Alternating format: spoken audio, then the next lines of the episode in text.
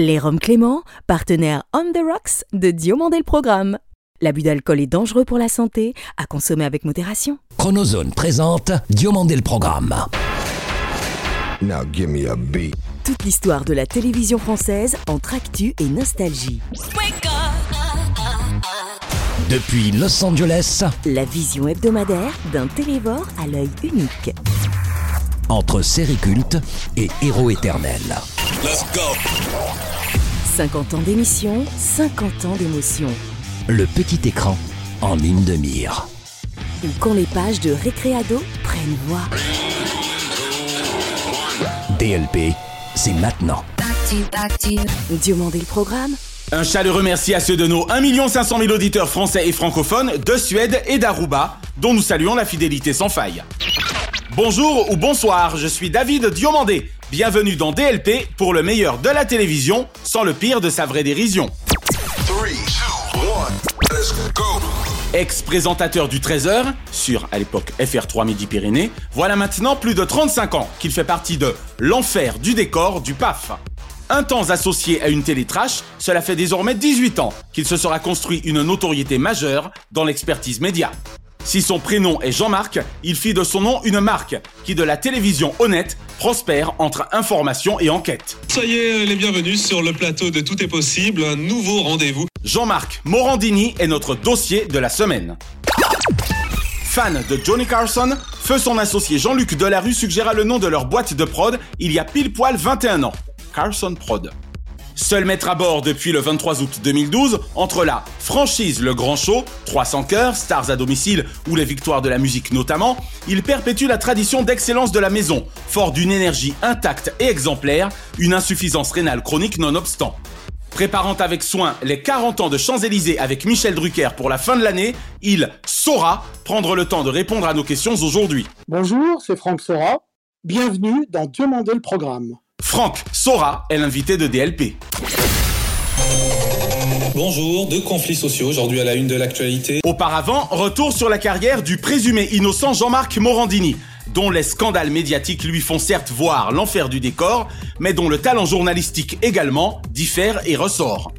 Morandini aujourd'hui, c'est avant tout un parcours audiovisuel de plus de 35 années au service du hard news, un temps des news hard, de l'infomédia et du fait divers relatif au crime. Crime revient ce soir sur trois histoires bouleversantes. Ça reste entre nous, mais popularisé face à France dans le milieu des années 90 par Pascal Brugnot et TF1, je n'aimais guère cet animateur à la denture pourtant ultra bright, mais à la devanture ultra light. Alors âgé de 28 ans, il me paraissait mener, à son corps défendant, le bal des faux culs du milieu, et sa philosophie éditoriale face à la rue était de mon point de vue dénuée d'héritages intellectuels. Bonsoir et bienvenue sur le plateau d'héritage, votre rendez-vous du jeudi soir. Opinion qui changea radicalement en 2003 grâce à son arrivée sur Europe. Comme quoi, tout est possible.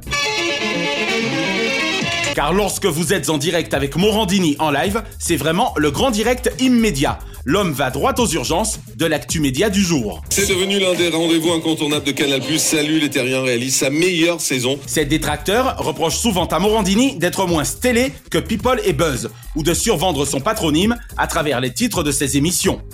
Loin de moi l'idée de lui en jeter la pierre, n'est-ce pas? En télé, l'implosion vous guette, mais la chronique d'un désastre annoncé n'est guère mon fort, a fortiori quand le sujet est excellent. Et avec le temps et tel un bon vin venu de ses bouches du Rhône natales, Jean-Marc Morandini s'est bonifié, tout en conservant l'œil acéré et l'insistance avérée dans l'exercice de l'interview média, face à certains interlocuteurs atterrés par son franc-parler. Si vous voulez d'ores et déjà réagir, vous pouvez le faire avec le hashtag Morandini Live. La télé-vérité est aussi son fonds de commerce, et même si d'aucuns ironisent actuellement en chuchotant cyniquement « Parents, vos enfants sont en danger », la vidéosurveillance médiatique dont il fait l'objet n'empêche nullement Jean-Marc Morandini de poursuivre son métier avec talent et assurance. France Soir, RMC, Direct Soir, MFM, Voltage, Chéri FM, Nostalgie, Europe 1, FR3, Match TV, Énergie 12, Non-Stop People, Direct 8, France 2, La 5, TF1 ou CNews. Une chose est certaine, Jean-Marc, quand vos affaires privées seront derrière vous, vos retrouvailles avec votre public n'en seront que plus apaisées. Vous avez beau aimer le live, Morandini ne doit en aucun cas signifier mort en direct. Ne zappez pas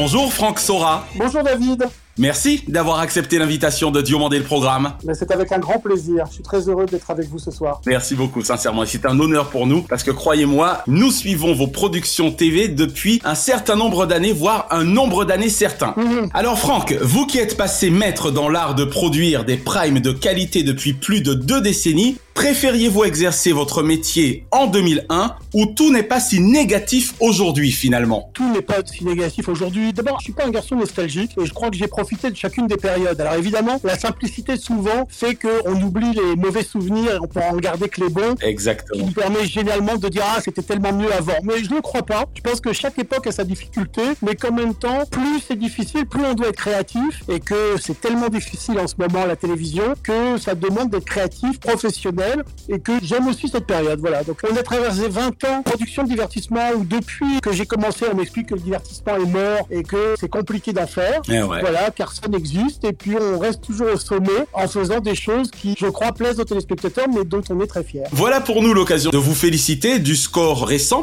des victoires de la musique 2022. Merci. Vous étiez ce soir la deuxième des audiences avec un chiffre avoisinant les 2 300 000 téléspectateurs, donc félicitations, car précisément des victoires au comique préféré avec Laurence Boccolini que j'adore, Mhm. via Crime, Vidéosurveillance, 300 cœurs ou Le Grand Show avec Michel qu'on embrasse. Ouais. Vous travaillez avec nombre d'animateurs et d'animatrices. Franck, quelle qualité première vous recherchez chez eux? David, malheureusement, je vais pas faire une réponse très originale. Ce que on cherche en priorité chez un animateur, c'est son professionnalisme. C'est-à-dire que moi, j'ai la chance aujourd'hui, Carson étant arrivé à un niveau de production avec les chaînes, on travaille avec les meilleurs. D'accord. C'est ce qui fait que c'est très agréable parce que chacun est un maillon important de la chaîne. C'est-à-dire que je pense que pour un animateur, il est très important d'avoir un producteur sur lequel il puisse S'appuyer, s'appuyer. exactement. Le producteur ne fera rien sans l'animateur qui lui est en bout de chaîne Et qui est la vitrine qui est la vitrine et qui est le responsable. Je dis toujours aux équipes qu'une émission ne se prépare pas pendant le tournage. Le tournage, c'est l'animateur qui doit être suffisamment confort pour faire les choses sans qu'on ait quoi que ce soit à lui dire. On a la chance quand on travaille avec des Rolls-Royce ou des Formule 1 comme Laurence Boccolini, Michel Drucker et plein d'autres gens de faire notre métier à fond parce qu'on est vraiment des équipes où chacun euh, remplit son rôle. Vous qui aviez cofondé Carson Prod en avril 2001 avec feu votre ami Jean-Luc Delarue. Que vous manque-t-il le plus de lui depuis ce funeste 23 août 2012, Franck? Si je vous réponds de manière personnelle, son rire. Ah C'était avant tout un de mes amis les plus proches, on était comme deux frères. Et c'est marrant parce que son rire n'est pas quelque chose que nous autres connaissions tant que cela, précisément. Ben non, non. Comme quoi hein. Mais moi, j'avais la chance d'avoir ce côté-là du personnage. Et il avait un rire d'enfant. J'avais la chance, moi, de le faire beaucoup rire. D'accord. Et donc, c'est vrai que cette relation-là me manque parce que on a vécu dix belles années ensemble et que c'était surtout quelqu'un hors catégorie. Voilà, c'était quelqu'un d'à la fois très intelligent, hypersensible. Ah, il était à part. Oui, oui, vraiment un génie, performant dans ce qu'il avait à faire. On peut vraiment dire de lui que c'était un enfant surdoué de la télé, sincèrement. Vraiment quelqu'un de formidable dans la vie, mais avec beaucoup de névrose. On a été très fâchés pendant trois ans. D'accord. Et puis on s'est retrouvés les deux dernières années, et puis moi je l'ai accompagné jusqu'à ces derniers jours. Forcément que j'en garde un souvenir euh, très nostalgique. Imaginez un instant que vous n'ayez eu le temps de vous réconcilier, donc c'est là qu'on voit la beauté des relations, fort heureusement. C'est lui qui est revenu vers moi, parce que moi j'étais très fâché. D'accord. Et Dieu merci, parce qu'on a vécu les deux dernières années de sa vie avec beaucoup d'amitié, d'intelligence, et c'est ce que je garde. Et presque d'amour, d'amour fraternel. Ah, c'était vraiment de l'amour fraternel, vraiment, vraiment. Exactement. En tout cas, c'est vrai que je tenais à ce que Jean-Luc Delarue fit partie de cette interview parce que je connaissais vos rapports, comme beaucoup. C'est lui qui a choisi le nom de la société. Carson. Son idole était Johnny, Johnny Carson. C'est un petit côté anglo-saxon, donc on va pas se plaindre. Hein. Exactement. Ça nous fait penser à nos propres talk shows. Rest in peace Jean-Luc, on pense souvent à toi, sincèrement. Quelle forme revêtiront finalement les 40 ans de Champs-Élysées que Michel Drucker, pour ceux qui n'auraient pas compris, et vous, préparez pour France 2, mon cher Franck? On s'est dit que plus qu'une émission de variété d'aujourd'hui, on allait en faire un documentaire et raconter l'histoire de ce Champs-Élysées en deux épisodes. Ok. Donc nous allons nous immerger dans les archives de Champs-Élysées. Et surtout, raconté par Michel. Très bien. Je vous sais gré d'avoir accepté de me laisser vous en parler. Vous fûtes diagnostiqué insuffisant rénal chronique en juillet 2019. Ouais. Certains de vos amis s'en souviennent encore parce que le coma a été long dans votre cas. Vous connaissez depuis la contrainte de la dialyse, comme 50 000 d'ailleurs de nos compatriotes. J'ai envie de vous demander comment vous aurez intégré, dans les deux sens du terme, vous qui êtes un homme très occupé à côté de ça, cette obligation de soins lourds au sein de votre existence, Franck. Comme une obligation. Aujourd'hui, aujourd'hui, si je ne vais pas tous les matins à la clinique faire en sorte de compenser mes reins qui me font défaut, je ne vis pas plus de 48 heures. Eh ouais. On déjeune et on dîne tous les soirs. J'ai une contrainte supplémentaire, c'est que le matin, je dois passer par la station-service pour qu'on me redonne un peu d'énergie pour la journée. Oh, vous me touchez énormément vu la manière dont vous en parlez parce que vous désacralisez un peu cette chose qui fait peur et c'est tant mieux. Il faut Alors justement, je vais être technique deux secondes, mais dans mon cas par exemple, mes presque 9 ans de dialyse ont été dans la formule trois fois par semaine pendant 4 heures. Mhm. Et il me semble que vous, pour des raisons professionnelles et puis de choix personnels également, vous avez préféré une formule plus légère, mais hélas plus contraignante dans le sens où du coup vous y allez tous les jours. C'est bien ça. On rentre dans des choses un peu personnelles, mais elle n'est pas contraignante parce que j'ai une chance fabuleuse, c'est que la clinique qui me reçoit pour cette dialyse est à l'angle de mon immeuble. C'est génial. Le matin, je me lève en pyjama, je vais à la clinique où je retrouve des aides-soignantes que j'aime énormément. Ouais, petit coquin que vous draguez presque. Je drague pas, mais que j'aurais paradoxalement du mal à quitter. Font partie de ma famille aujourd'hui. Eh oui. Je sors de la dialyse vers 10h30. Le temps de me changer, je suis à 11h au bureau. Au bureau. Vraiment merci Franck. De rien. Et sincèrement, je gage qu'un jour nous trouverons le temps de nous poser l'un et l'autre et que nous réfléchirons ensemble à la possibilité d'associer notre force de travail pour pourquoi pas concevoir quelque chose de très festif Pourquoi pas autour de la cause insuffisance rénale française. Avec grand plaisir. Vous me faites plaisir. Quelle ancienne série ou ancien feuilleton regardez-vous encore aujourd'hui ou seriez-vous susceptible de regarder facilement Alors, euh, de manière très banale, mais c'est la vérité, Colombo. Vous avez décidé de me faire plaisir aujourd'hui. Ah bah je sais pas, mais chaque samedi soir, même quand j'ai une émission à moi sur France 2, je me mets sur TF6 et je regarde ce Colombo. C'est-à-dire que vous ne vous suivez pas Je ne me suis pas. pour regarder l'une des 69 enquêtes que vous connaissez de toute façon par cœur. Par cœur. Ah, c'est génial Avez-vous un épisode préféré? À brûle pour point. Là, vous êtes vache. Si vous me posez des questions sur Colombo, je risque d'être vite largué. Il y a un épisode que j'adore avec Fred Noé. Meurtre aux deux visages. Exactement. Vous savez, mes supérieurs vont peut-être pas voir d'un très bon œil ce cadeau que vous me faites. Bien sûr, mais Hein c'est strictement entre nous. Strictement, oui. Il est magnifique. Mon cher Franck, même question, mais pour les dessins animés. Je suis très embêté parce que je déteste les dessins animés. Ah, c'est vrai, même gamin. Jamais, jamais, jamais. On va bien trouver un petit quelque chose. Je peux vous dire Candy, Capitaine Flash. Vous ne cherchiez pas nécessairement à rentrer vite de l'école pour suivre un dessin animé. Alors pas du tout, du tout, du tout. D'accord. J'étais fan de Casimir et du deux enfants. Voilà, donc vous avez quand même été un régulier de Julie, François, Monsieur du Snob, Et Monsieur du Snob et Hippolyte. son cousin vert. Hippolyte et toute la clique. Est-ce que tout comme moi, vous vous souviendriez de son vrai patronyme à Monsieur du Snob? C'est pas un truc comme Fulbert, Fulibert. Je suis fier de vous. Il s'appelle Fulbert Anselme. Exactement, Fulbert Hansen. Puisque vous me cherchez comment s'appelle le facteur? Il s'appelait Émile Campagne, Monsieur Sora. Je vous adore. Bravo. Voici venu Le temps des rires et des chants.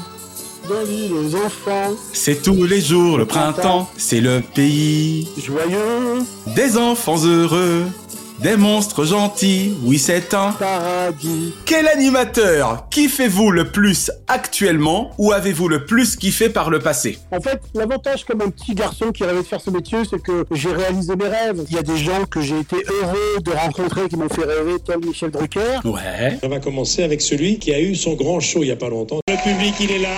On va chanter avec Johnny ce soir. Là, j'ai envie. Il y a des gens qui m'ont fait rêver, mais j'étais moins heureux de les rencontrer, tel Patrick Sabatier. Voilà, vous le dites au moins, vous le dites clairement. Ça a été tellement une déception dans ma carrière.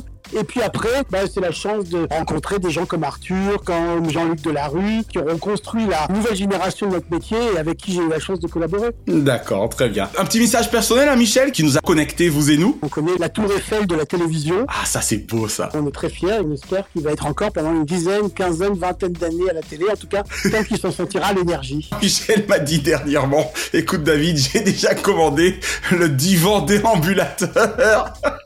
Ah non, mais de toute façon, il lâchera pas. Il lâchera pas. Mais c'est très plaisant. Euh, il a eu ses soucis de santé Eh ouais, et on a été euh, très proches à ce moment-là. bien sûr. Je passe mon temps à lui demander de faire attention, mais il repart comme en 40 et que c'est sa vie Exactement. et que voilà. Un journal télévisé ou un présentateur ou une présentatrice évidemment de journal télévisé favori, Franck? J'aime beaucoup le présentateur du Trésor sur France 2, Bugier. Julien Bugier, oui. J'ai eu la chance de collaborer avec lui j'ai découvert quelqu'un de formidable et qui avait beaucoup de caractéristiques que j'ai rencontré en Jean-Luc de la rue. Ouais. C'est vraiment quelqu'un qui a beaucoup d'avenir. Il est brillant. Bonjour à tous, ravi de vous retrouver. C'est un immense plaisir de vous accompagner désormais à la mi-journée pour ce nouveau trésor. Extrêmement brillant. Et enfin, Franck, tout genre confondu, quel est le nom de votre programme favori de tous les temps? C'est là où on rentre dans les paradoxes. En fait, l'émission pour moi qui est vraiment une telle belle invention que j'aurais rêvé refaire mais qui malheureusement ne peut plus se refaire, c'est la vie de recherche de Patrick Sabatier.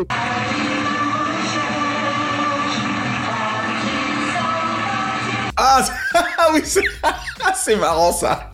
Un des plus grands divertissements, il y a tout en main. Pourquoi me dites-vous que ça ne pourrait se refaire? Ces émissions-là étaient des émissions de rêve, c'est-à-dire qu'on était quand même dans une époque où les stars étaient des stars inaccessibles. Eh oui. À part écrire une lettre, on n'avait aucun moyen de les contacter. C'est clair. Si vous aimez une star, vous pouvez la joindre très facilement aujourd'hui, que ce soit par les réseaux sociaux, par Instagram, par Facebook. Et c'est un peu dommage, hein Mais oui, parce qu'il y a 20 ans, quand on allait à la rencontre d'un fan, le fan n'en revenait pas. Eh oui. Là, la plupart du temps, ils sont blasés parce que euh, quand ils aiment quelqu'un, ils ont déjà fait en sorte de le rencontrer. J'avais jamais vu ça sous cet angle. Pour le coup, faire une émission comme Avis de recherche perdrait en magie ou n'aurait carrément plus de sens. Exactement. D'accord. Franck Sora, merci d'avoir répondu aux questions de DLP. Eh ben, David, c'était un plaisir. Merci beaucoup. J'espère que j'ai été à la hauteur de l'intervieweur.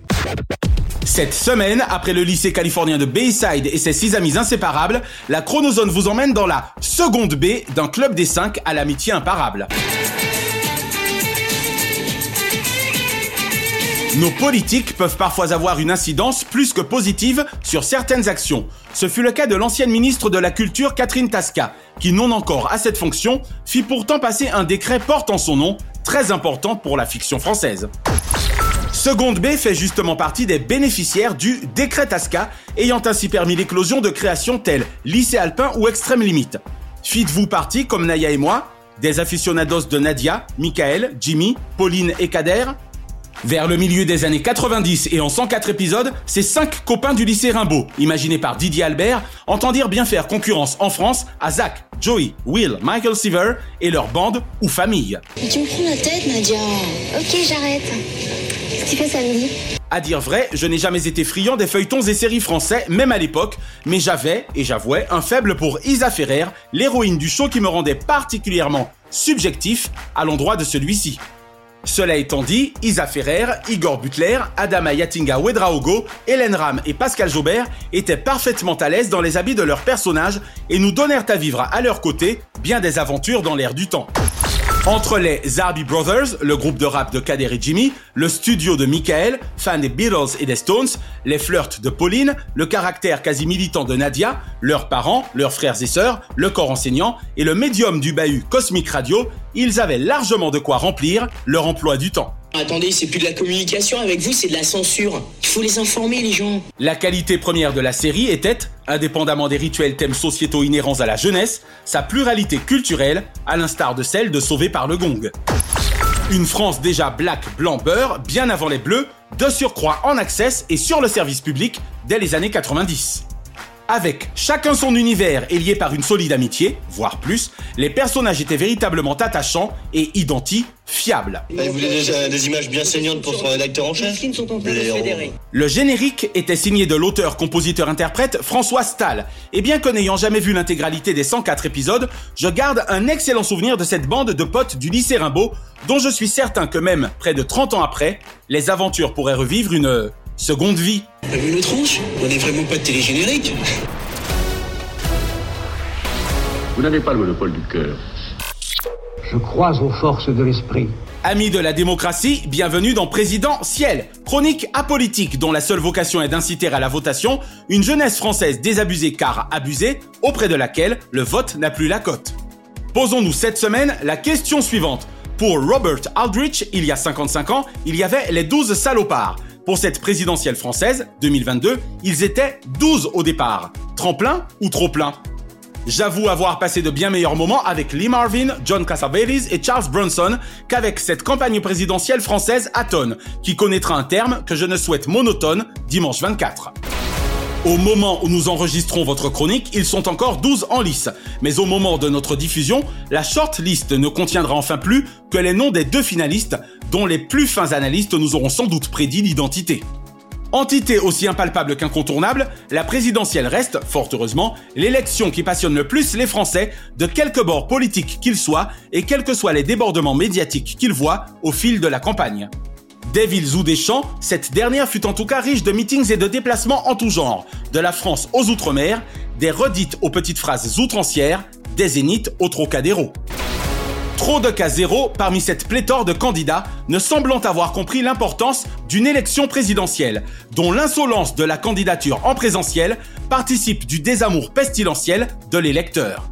Depuis le 3 septembre dernier, nous faisons modestement partie de ceux qui, à l'instar de Cyril Hanouna, utiles au débat civique public de cette année, tentèrent de convaincre les électeurs en général, et les plus jeunes d'entre eux en particulier, de se rendre aux urnes diurne lutte qui certes ne nuit à la démocratie et dont je gage que les effets se seront fait sentir dimanche dernier et se décupleront le 24 prochain pour le meilleur et pour l'avenir. Une chose est certaine, l'offre politique fut cette année plus que riche. Riche de choix, riche de joie, de courants de pensée, d'énergie dépensée, de candidatures absurdes, de candides amateurs à absoudre, mais également de révélations, de confirmations, d'affirmations de soi, de félons qui déçoivent. Bref, une offre en or dont il me plaît, sans doute à tort, de me parfois gosser. Car au fond, tous autant qu'ils sont y vont. Elles et ils ne comptent ni leur manque de sommeil, ni leur manque de soleil, ni leur fatigue, ni le fait qu'ils nous fatiguent, ponctuellement, afin de nous convaincre de voter pour eux, qui même pour certains, cons, sont prêts à vaincre au nom du pouvoir. Si en général on dit moi vouloir, pas pouvoir, je dirais ici mais pouvoir, pas vouloir. En tout cas, pas pour tout le monde. C'est le sacro-saint principe de la démocratie.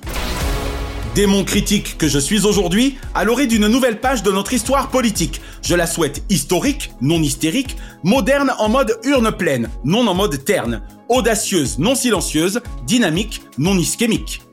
La violence systémique, physiquement subie par certains candidats, me laissa sans voix, contrairement à eux depuis ce 10 avril dernier. Dieu sait que cette gratuité des gestes malheureux ne sert à rien si ce n'est à démontrer sa pauvreté intellectuelle et son âpreté au buzz factuel.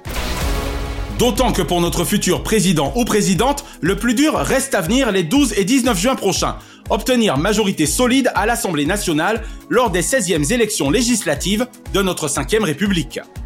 Faire en sorte que sur les 577 députés de la République, il ou elle ne ressorte dépité de la règle publique de la démocratie exprimée, avec une assemblée conduisante à une cohabitation ou nuisant à une cohabile action exécutif-chambre durant 5 ans.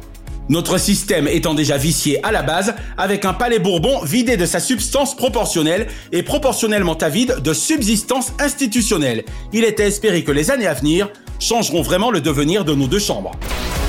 Chambré, moult candidates et candidats l'auront donc été durant cette campagne, touchant à sa fin, forte de ces deux finalistes touchant, eux, aux confins du pouvoir ultime. Intimement persuadé que l'histoire avec un grand H ne sera définitivement écrite qu'au 24 avril 20h, et que ce grand peuple de France que nous constituons peut encore réserver bien des surprises aux acteurs de sa constitution, je l'invite à donc être fort attentif au débat d'entre-deux tours mercredi 20 et à ne surtout battre froid entre deux détours les urnes le 24 prochain.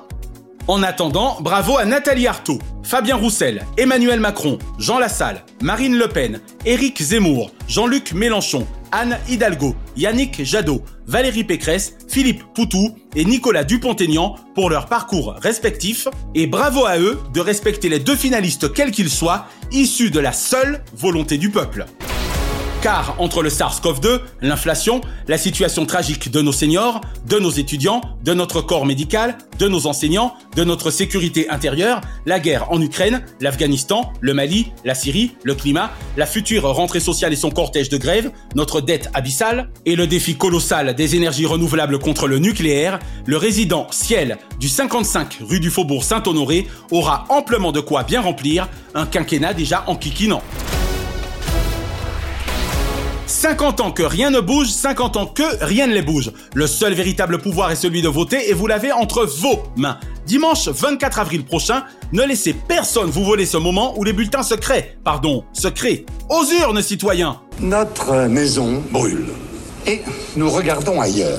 Nous ne pourrons pas dire que nous ne savions pas. Et l'info TV de la semaine concerne, selon nos éminents confrères du Parisien, le retour éventuel de Star Academy sur TF1. A priori prévu pour dans quelques mois, le programme culte de la Une garderait le principe du grand prime hebdomadaire et des quotidiennes et reconduirait à sa barre l'inoxydable Nikos Aliagas. Si le corps professoral sera entièrement revu, le présentateur des huit premières saisons devrait se retrouver flanqué d'une co-animatrice dont on peut déjà douter de la valeur ajoutée. DLP vous tiendra évidemment informé de ce qui devrait constituer une excellente nouvelle pour tous les nostalgiques de ce show mémorable, à condition qu'Endemol Shine, Jean-Louis Blot et Jean-François Rubinstein et DMLS TV, excellent Anne Marcassus et Mathieu Vergne, remettent le château au goût du jour après le fort regrettable hôtel particulier parisien. Le programme. Hors changement, DLP vous suggère ce dimanche 17 à 21h10 sur M6, Le Roi Lion.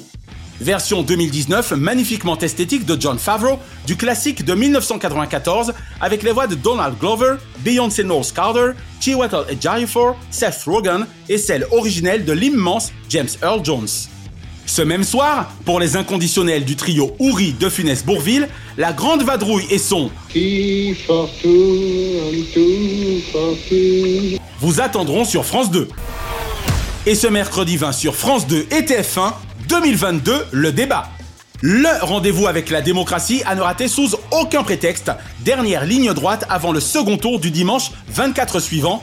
Et ultime occasion de ne pas se tromper ou de choisir le moindre mal selon vos convictions propres et les deux finalistes en présence. Petit clin d'œil enfin à Échappée Belle et au chef Anto Cocagne qui le 26 mars dernier nous invitèrent sur France 5 à une savoureuse escapade.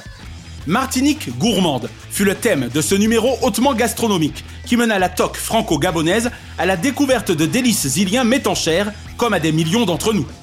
90 minutes riches de découvertes géographiques, de rencontres uniques, de lieux magiques et paradisiaques entre terre et mer et surtout d'une cuisine volcanique à nul autre pareil.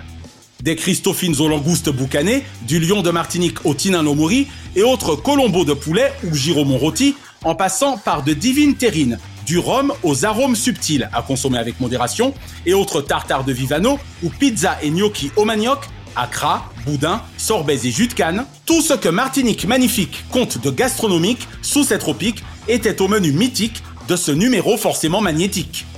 Ce soir-là, pour 866 000 téléspectateurs et 4,6% de part d'audience, source Médiamat Médiamétrie, ce fut tété douette tactique, à s'en lécher les doigts. Chaque semaine, nous concluons votre rendez-vous 100% télévision avec les bougies de ces héros. Et comme le chante six fois à sa manière Jean-Marc à tous les trous du cœur de la France, sans son Jeff Panaclock de Veilleur Ami. Joyeux anniversaire, joyeux anniversaire, joyeux anniversaire, oh, Heureux anniversaire ce lundi 11, Henri Garcin. Au théâtre ce soir, j'applaudis le docteur Pierre Bretteville, ex-interne des hôpitaux de Paris, qui, armé de son stéthoscope, vit défiler en cinémascope toutes les cérémonies des Oscars de l'histoire. Et Bruno Robles, considéré un temps, incroyable mais vrai, par la première compagnie TF1 comme un best-of animateur. Millionnaire du samedi, pardon, Président Bruno, 55 fois merci pour votre NRJ, également sur Skyrock, RFM et Rire et Chanson. Ce mardi 12, David Letterman, roi des talk, showman d'exception de NBC à CBS et même Netflix, 65 fois merci pour vos 45 ans d'humour et d'amour de votre métier. Shannon Doherty, de la petite maison dans la prairie à Beverly Hills, j'ai toujours été charmed par Brenda. Merci pour votre saint combat contre le cancer, chronique d'une lutte de Jenny Wilder, plus sauvage, annoncée. Et Jérôme Commandeur, sorti tout en douceur l'été prochain au cinéma pour cet irréductible humoriste au talent fou, au sommet de l'Olympia du 20 au 23 avril prochain entre les deux tours de la présidence Yale. Ce mercredi 13, Vladimir Kosma, Composite hors de génie, je lui dois un leg immense quant à la partie son de ma partition cinématographique. Et Rick Schroeder, la vie avant tout de cet ex-enfant star, ce sont 40 ans de cinéma-télévision stockés dans son Black Cloud. Ce jeudi 14, Fred Courant. Si c'est pas clair pour tout le monde, comptez sur Fred pour vous tenir au courant. C'est pas la mer à boire de le suivre. Et Sarah Michelle Gellar, en 35 années de télévision, la force du destin eut raison des maîtres de l'univers. 45 fois merci Buffy Summers de n'être animé d'aucune cruel intention. Ce vendredi 15, Samantha Fox. Elle a Brit Awards en télévision à Londres, il m'est sain de me la rappeler à l'ombre de mes années lycée. Et Natacha Polony. Depuis mes souhaits de l'an dernier, Natacha toujours aucune importance à la médiocrité intellectuelle, en toute subjectivité s'entend. Ce samedi 16, Tex, humour interville à plein tube, puis le D, amours brutal, sont la classe. Et Martin Lawrence, au cinéma comme en télévision, jamais bad boy, contrairement à Will Smith, avec ses partners. Martin a en commun avec notre 35e président son second prénom. Et ce dimanche 17, Maïwen Lebesco, forte de sa double face réalisatrice-scénariste, l'oiseau rare du divertissement peut s'enorgueillir d'une sextuple carrière, cinéma, devant et derrière la caméra, télévision, théâtre, clips musicaux et publicité. Et Daffy Duck, 85 fois merci Tex Avery et Bob Clampett pour ce Looney Tune aussi black que loufoque. Une pensée enfin pour les cultissimes Elizabeth Montgomery, Marcel Philippot et Patrick Roy, qui étaient nés respectivement les 15 avril 1933 et 1953 et 17 avril 1952. Diomandé le programme sera de retour le vendredi 13 mai avec le célèbre producteur Philippe Tuillier, entre autres aux commandes, dont est en direct. La semaine prochaine, Guillaume Serina, fondateur et ancien dirigeant de l'agence France-USA Média, ancien directeur de l'Alliance française à Los Angeles, journaliste, écrivain, enseignant, sera l'invité de DLP Vacances. Et nous consacrerons notre dossier à Karine Tessandier, avec Julie Andrigueux, ma chroniqueuse culinaire favorite en télévision.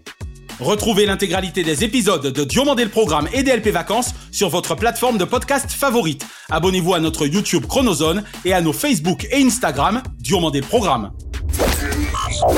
DLP est produit par Chronozone Corp Burbank, Californie et intégralement monté, mixé, bref, réalisé par Naya Diamond. Notre adamantine reconnaissance à Fabrice Lana, Sylvain Morvan, Thierry Burtin, Jean-Guillaume Dufour, Laetitia Berry, Dundee et notre illustrateur sonore Dave Marsh, Mr. Splat.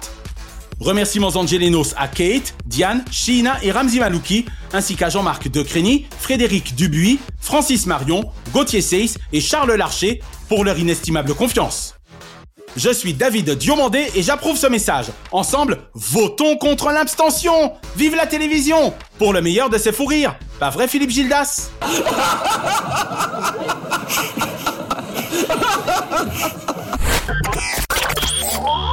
Chronozone, le temps immédiat.